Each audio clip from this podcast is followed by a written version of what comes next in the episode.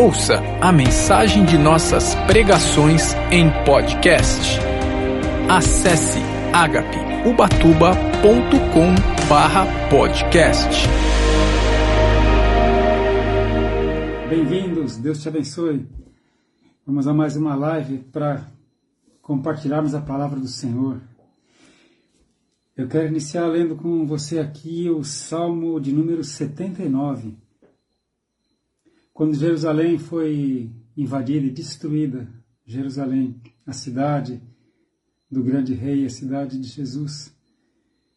Salmo 79 diz assim: Ó oh Deus, as nações entraram na tua herança, contaminaram o teu santo templo, reduziram Jerusalém a montões de pedras, deram os cadáveres dos teus servos por comida às aves do céu e a carne dos teus santos às alimárias da terra.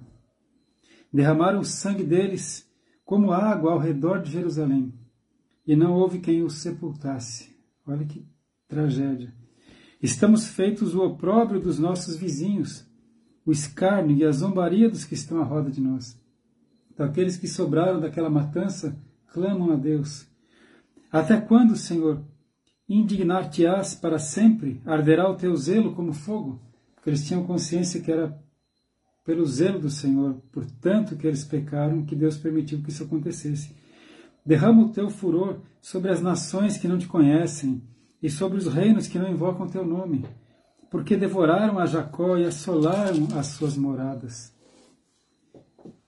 Não te lembres das nossas iniquidades passadas. Apressa-te, antecipem-se as tuas misericórdias pois estamos muito abatidos. Ajuda-nos, ó Deus, da nossa salvação, pela glória do teu nome. Livra-nos e perdoa os nossos pecados, por amor do teu nome. Porque diriam os gentios: Onde está o teu Deus? Torne-se manifesta entre as nações, à nossa vista, a vingança do sangue derramado dos teus servos. Amém. Essa é a diferença, né? O povo de Deus, quando está em, em, aflição e tormento, eles reconhecem, reconhecem que a culpa é deles, não é de Deus, e recorrem a Deus, o Senhor Todo-Poderoso e Misericordioso. Amém? Shalom, povo de Deus. Que bênção estar com você mais uma vez. Estou chegando agora de viagem, cheguei de São Paulo agora, fazer uns exames lá para ver como é que está a máquina aqui, o coração. É, numa primeira olhada, diz que está tudo bem, graças a Deus. E a semana que vem tenho os resultados. Mas não só meu coração, como a minha vida está nas mãos de Jesus. E a sua também. Amém? Amém, Luzia? A gente vai estar orando, viu? Amém. Meus irmãos, eu quero compartilhar com vocês a palavra, que o tema é uma profunda transformação. Amém? Eu vou pedir para você ir comigo lá para o livro de 2 Reis. 2 Reis, capítulo 22. 2 Reis 22. Amém? E eu vou começar dando um, um posicionamento. O capítulo anterior, o capítulo 21 de 2 Reis, fala, é, termina falando de um rei, um rei que reinou em, Jerusalém, reinou no reino de Judá, né, o reino do sul, seu nome é Amon. Amon diz aqui a palavra que ele fez o que era mal aos olhos do Senhor. Porque ele fez tudo que o seu pai, Manassés, havia feito. Então, Manassés fez coisas abomináveis para Deus e Amon, seu filho, fez também. Só que quando Amon, então, morre, é, o seu filho, Josias, passa a reinar com oito anos de idade. E Josias fez diferente. Ele não fez como os outros que imitavam seu pai, faziam o que era mal, o que era mal, o que era mal, e irritavam o Senhor Deus a ira. Josias foi diferente. Então, aqui em 2 Reis 22, vamos ver? Tinha Josias oito anos de idade quando começou a reinar em Jerusalém. E era o nome de sua mãe Gedida, filha de Adaías de Boscate e, versículo 2: E fez o que era reto aos olhos do Senhor. Fez o que era reto aos olhos do Senhor. E andou em todo o caminho de Davi, seu pai. Na verdade, Davi era o seu antepassado, né? o seu ancestral. Mas é, é um costume da, da, palavra do hebraico falar seu pai. Né? Então, o Josias não fez como é, o Amon, o seu pai, ele fez como Davi, o que era certo. E não se apartou do caminho de Davi, nem para a direita nem para a esquerda. Olha só. Sucedeu, pois, que no ano 18 do rei Josias, então ele começou a reinar com oito anos. No 18 ano do seu reinado, ou seja, quando ele tinha 26 anos de idade, um jovem, o rei com 26 anos de idade, o rei mandou o escrivão Safã, filho de Azalias, filho de Mesulão, à casa do Senhor. Mandou o escrivão ir na casa do Senhor, no templo, dizendo: Sobe a Ilquias, o sumo sacerdote, para que tome o dinheiro que se trouxe à casa do Senhor o qual os guardas do umbral da porta juntaram do povo, e que o deem na mão dos que têm a cargo a obra e estão encarregados da casa do Senhor, para que o deem aqueles que fazem a obra que há na casa do Senhor, para repararem as fendas da casa, ou as brechas da casa. Então o templo estava se deteriorando há anos. Josias, com 26 anos de idade, ele começa a agir, e você vai ver quanta coisa ele fez em um ano. E a primeira coisa ele manda que comecem a restaurar a casa do Senhor. É, então mande aos carpinteiros, verso 6, aos edificadores, eu estou lendo 2 Reis 22, 6. Aos carpinteiros, aos edificadores, aos pedreiros, para comprar madeira e pedras lavradas para repararem a casa. É o templo, né? Porém, com eles se não fez conta do dinheiro que se lhes entregaram nas suas mãos, porque procediam com fidelidade, eram honestos. Fazer um pequeno parênteses, e eu deixa marcado aqui, e eu vou dar uma olhada em 2 Crônicas 34, que também relata essa mesma passagem. 2 Crônicas 34 diz assim: olha só. Tinha Josias oito anos quando começou a reinar, como nós vimos, e 31 anos reinou em Jerusalém. E fez o que era reto aos olhos do Senhor, e andou nos caminhos de Davi, seu pai, sem se desviar deles nem para a direita nem para a esquerda. Porque, ao oitavo ano do seu reinado, sendo ainda moço, começou a buscar o Deus de Davi, seu pai. No oitavo ano do seu reinado, ele começou a buscar o Deus de Davi. Ele começou a reinar com oito anos. No oitavo ano, do seu reinado, ele tinha 16 anos. Veja isso, jovem. Com 16 anos de idade, Josias decidiu começar a buscar o Deus de Davi, o Senhor Deus.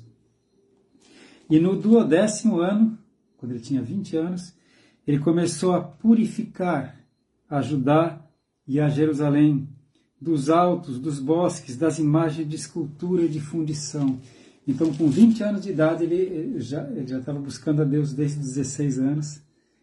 Com quatro anos de busca a Deus, ele resolve limpar não só Jerusalém, mas ah, o Judá, o reino do sul. E começa a tirar todos os ídolos, as imagens, as, as coisas de escultura que os, os, os, judeus estavam adorando, né? outros deuses e tal. Amém?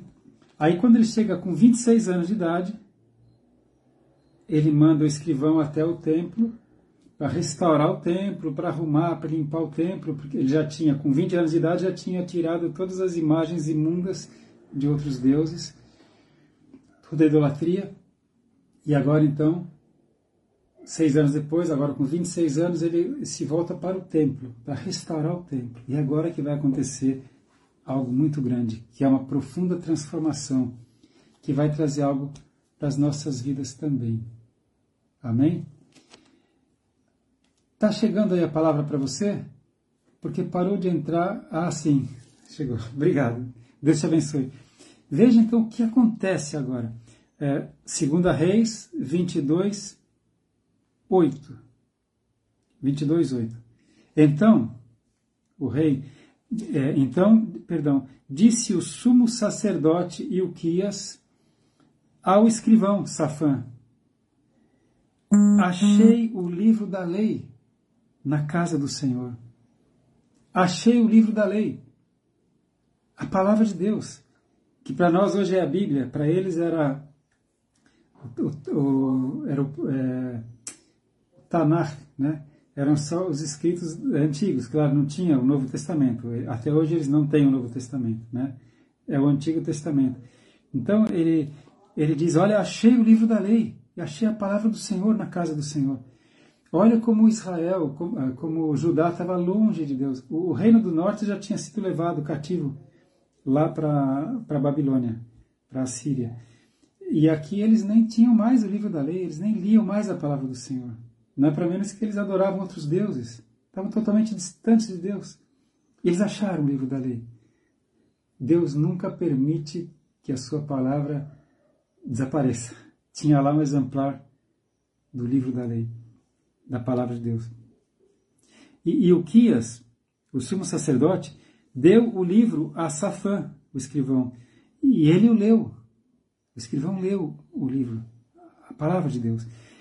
É, então o escrivão Safã veio ao rei Josias, referiu ao rei a resposta e disse: Teus servos ajuntaram o dinheiro que se achou na casa, o entregaram na mão dos que têm a cargo a obra da restauração, né, que estão encarregados da casa do Senhor. Também Safã, o escrivão, fez saber ao rei, dizendo: O sacerdote Ilquias me deu um livro. E Safã o leu diante do rei. Então Safã lê a palavra de Deus para o rei Josias, com 26 anos de idade. Sucedeu, pois, que ouvindo o rei as palavras do livro da lei, rasgou as suas vestes. E aqui vai começar uma transformação mais profunda na vida do rei Josias e na vida de Judá. Por causa da palavra de Deus, que eles acharam a palavra de Deus. O rei mandou a Euquias, o sacerdote, e a Aicão, o filho de Safã, e a Acbor, filho de Micaías, e a Safã, o escrivão, e a Asaías, o servo do rei, dizendo: Ide e consultai ao Senhor por mim e pelo povo e por todo o Judá, acerca das palavras desse livro que se achou, porque grande é o furor do Senhor que se acendeu contra nós Aí que ele vê como eles estavam longe da palavra de Deus, estavam em grande pecado. Então vão consultar o Senhor por mim, pelo povo, por todo Judá, acerca dessas palavras que nós vemos. Amém? É porque o grande é o furor do Senhor que se acendeu contra nós, porquanto nossos pais não deram ouvidos às palavras deste livro, para fazerem conforme tudo quanto de nós está escrito. Você sabe, naquela época, Deus falava através dos profetas, né? através dos profetas. Por isso que o rei manda essa comitiva especial e fala: vão consultar o Senhor, por mim, pelo povo, por todo o Judá. Ou seja, eu acho que o cálice da ira de Deus está cheio. Nossos pais pecaram tanto. E olha só o que está escrito nesse livro a respeito de nós que se nós pecássemos, pecássemos, Deus retiraria sua mão e nós seríamos invadidos e o reino do norte já foi invadido e, agora resta Judá. Pergunta para Deus o que será de nós. E eles vão, como é que eles vão consultar Deus? O profeta Isaías já não estava mais. Que o profeta Isaías estava ali né, no reino de Judá, já, já não estava mais, já tinha morrido. E agora? Então, verso 14 o sacerdote Ilquias, e Aicão, e e Safã, e Asaías foram a profetisa Hulda. Eles foram a profetisa Hulda, mulher de Salum, filho de Tikva, filho de Arás, o guarda das vestiduras. E ela habitava em Jerusalém, na segunda parte. E lhe falaram. Então eles vão e falam com a profetisa Hulda. Ela que tinha naquela época a palavra de Deus. E ela lhes disse: Assim diz o Senhor, o Deus de Israel: Dizei ao homem que vos enviou a mim. Né? Digam ao homem que vos enviou a mim, digam ao rei. Né? Assim diz o Senhor. Verso 16: Eis que trarei mal sobre este lugar, sobre Jerusalém, e sobre os seus moradores, a saber, todas as palavras do livro que leu o rei de Judá. Porquanto me deixaram e queimaram incenso a outros deuses, para me provocarem a ira, por todas as obras das suas mãos. O meu furor se acendeu contra este lugar e não se apagará. Quando Deus fala, Deus cumpre. Porém, ouça isso, porém, ao rei de Judá, que vos enviou a consultar ao Senhor, assim lhe direis: Assim diz o Senhor, o Deus de Israel, acerca das palavras que ouviste. Porquanto o teu coração se enterneceu e humilhaste perante o Senhor, quando ouviste o que falei contra este lugar e contra os seus moradores, que seriam para assolação e para maldição, e rasgaste as tuas vestes e choraste perante mim, também eu te ouvi, diz o Senhor. Eu te ouvi, Rei de Judá. Jesus falou que quando nós buscamos a Deus em oração, Ele nos ouve. Pelo que, eis que eu te ajuntarei a teus pais, e tu serás ajuntado em paz à tua sepultura. Em paz. Então ele não teria, ele não veria essa guerra. E os teus olhos não verão todo o mal que hei de trazer sobre este lugar. Então tornaram a trazer ao rei a resposta. Josias, então ele tinha 26 anos de idade, lembra? Ele morreu com 40, ele reinou é, até os 40 anos. Então ele ainda teve mais 14 anos de paz. E nesses 14 anos, a primeira coisa que ele fez, ele celebrou a Páscoa. Ele viu lá a Páscoa do Senhor, ele celebra uma Páscoa. E foram anos honrando ao Senhor Deus. O que foi que trouxe essa profunda transformação na vida do rei, que já buscava a Deus, e na vida do povo e na vida de Judá? A palavra de Deus. Quando ele achou a palavra de Deus e leu a palavra de Deus, ele começou uma profunda transformação. E a partir dali, ele celebra a Páscoa, que é a aliança com Deus, e eles passam a servir e honrar a Deus. Amém?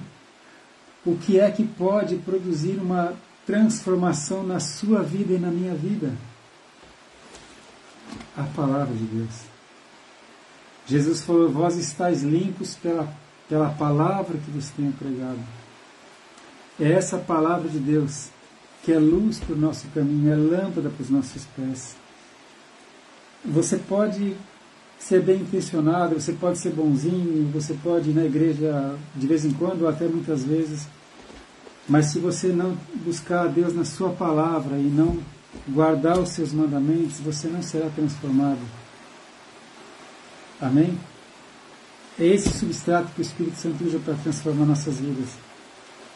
Agora veja, eu vou pedir para você ir comigo lá para o livro de Lucas. Vamos pegar uma parte da vida de Jesus agora. O Verbo que se fez carne e habitou entre nós. Lucas, Lucas 4,14. Lucas 4,14. Amém. Isso. Eu, eu também mudei de religião. Na verdade, Jesus Cristo não é uma religião, né? Ele é o Filho de Deus. Mas eu entendo, também. E quando eu comecei a ler essa palavra com 20 anos de idade, ela começou a mudar a minha vida.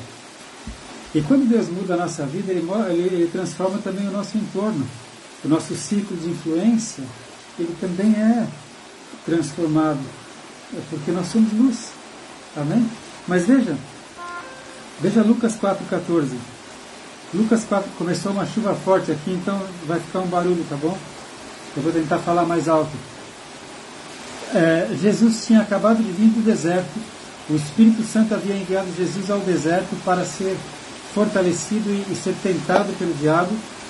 Depois de 40 dias, Jesus volta do deserto. Então, Lucas 4,14.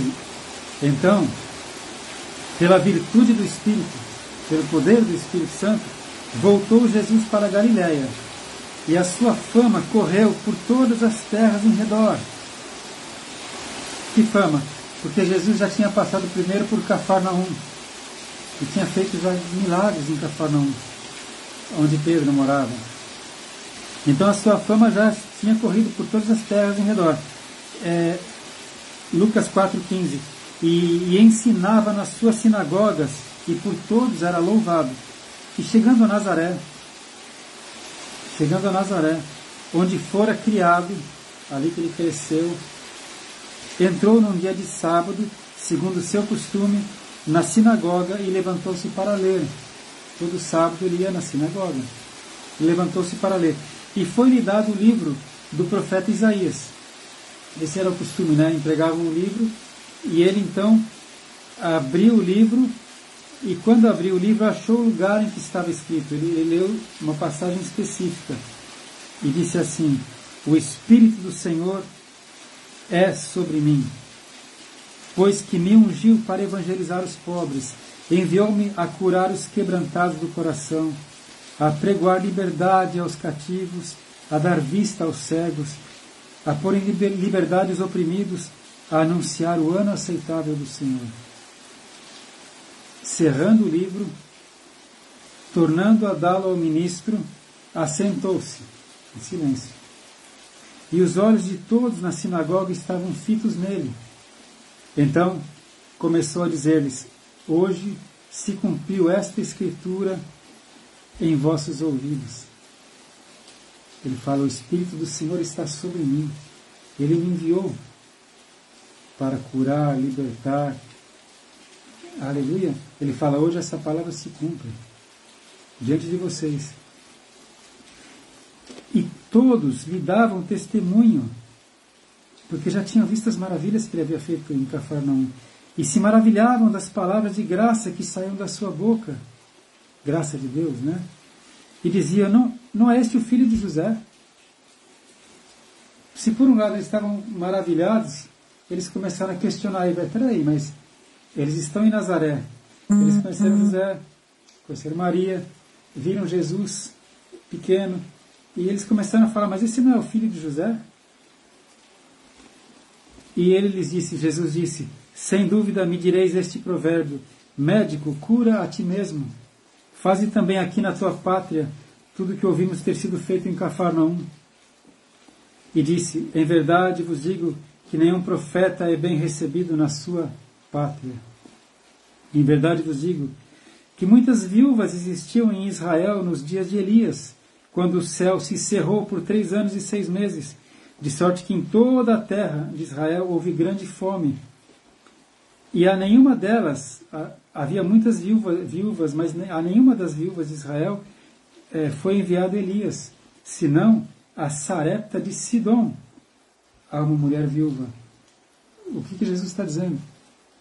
Naquela época que houve grande fome na terra de Israel, porque três anos e meio não choveu, é uma terra muito árida, o, o profeta Elias não foi enviado à casa de, de nenhuma viúva de Israel. Foi enviado lá para o norte, lá para Sidom, onde hoje é a Síria, para uma viúva lá de Sarepta. E aquela viúva teve provisão. Você lembra que o azeite não terminou, nem a farinha acabou? A graça de Deus não veio sobre Israel. Havia muitas viúvas. E, e também, ele fala, muitos leprosos havia em Israel no tempo do profeta Eliseu. E nenhum deles foi purificado, senão Naamã, o sírio. O general do exército sírio, Naamã, que foi curado de lepra, nenhum leproso de Israel foi curado na época do profeta Eliseu. Então, Jesus está mostrando, às vezes, a graça está com você, a misericórdia está com você, mas você não recebe, porque você não crê. Você não crê. Por isso que ele fala: olha, eu sei que aqui na minha terra não sou bem recebido. E todos na sinagoga, ouvindo essas coisas, se encheram de ira. E levantando-se, o expulsaram da cidade, expulsaram Jesus da cidade e o levaram até o cume do monte em que a cidade deles estava erguida, para dali o precipitarem. Eles levaram Jesus ao monte da cidade de Nazaré, é, chamado Monte do Precipício, para jogarem Jesus de lá. Ele, porém, Jesus, passando pelo meio deles, retirou-se. Deus não dá muitos detalhes, né? Simplesmente Jesus passa pelo meio deles e se retira. Ninguém pode segurar Jesus se ele não quiser, né? Ele, eu não sei qual foi a tática, se ele ficou invisível, se eles ficaram paralisados. O fato é que eles levaram Jesus para lançá-lo do precipício e Jesus passou pelo meio deles e se retirou. Mas o, o que, que é o ponto importante aqui, meus irmãos? A graça estava ali com eles, o Salvador estava ali com eles. Ele fala: O Espírito do Senhor está sobre mim, ele me enviou para libertar os cativos, libertar os oprimidos do diabo, trazer paz. E eles não creram e queriam matá-lo, e expulsar da cidade e ainda queriam jogá-lo do precipício. Então, lá não houve transformação, lá houve rejeição. No Evangelho de Marcos diz que Jesus ali na sua cidade não pôde realizar senão uns poucos milagres por causa da incredulidade deles. Onde nós chegamos então? A vida do rei Josias foi transformada profundamente e Judá foi transformado profundamente naqueles anos do rei Josias, porque eles creram em Deus. Eles creram na palavra de Deus. Eles buscaram a Deus e serviram a Deus. O próprio Senhor Jesus estava ali. A graça de Deus. E na sua própria cidade, na sua própria terra, ele não foi recebido, ele foi expulso. Ali não houve nenhuma transformação. Então você pode ter a palavra de Deus na sua casa, mas se ela ficar fechada, escondida, esquecida em algum canto, como a palavra de Deus ficou esquecida em algum canto do templo de Jerusalém, não vai produzir transformação nenhuma na sua vida, nem na sua família. Se ela ficar lá numa estante, mesmo que aberta no Salmo 91, que adianta isso? Não vai produzir transformação nenhuma. Mas se você se alimentar dessa palavra, se você buscar essa palavra como o rei Josias, a sua vida vai ser transformada profundamente. O seu círculo de influência vai ser transformado. O que é o seu ciclo de influência? É a sua família, as pessoas que convivem com você no seu trabalho ou, na sua escola, o seu ciclo de influência vai ser transformado. E a bênção te seguirá, te acompanhará e te alcançará. Amém? Eu quero propor para você uma profunda transformação na sua vida. É como Deus fala que você caminhe de glória em glória, não de glória em queda. Amém? porque a graça de Deus é derramada sobre você. Amém? Que Deus te abençoe, que Deus te fortaleça, que você tenha amor por essa palavra, busque e pratique, para que você seja transformado. Não uma transformação superficial, uma transformação verdadeira e profunda que aconteça a cada dia. Amém, povo de Deus? Aleluia! Vou fazer uma oração pela querida irmã Luzia, que agora, essa semana, ela perdeu seu marido, o Senhor Deus o recolheu, um homem de Deus, evangelista Maurício. Pai, em nome de Jesus eu te peço, Senhor, que o Senhor dê paz ao coração da Luzia, Senhor. Ó oh, Espírito Santo, o Senhor que é o Consolador, enche de alegria e de esperança Luzia, Senhor. Eu sei que a casa fica vazia e fica triste. Mas a nossa alegria, Senhor, é saber que o Maurício está já nos teus jardins celestiais, desfrutando da tua bênção, sem dor, sem enfermidade.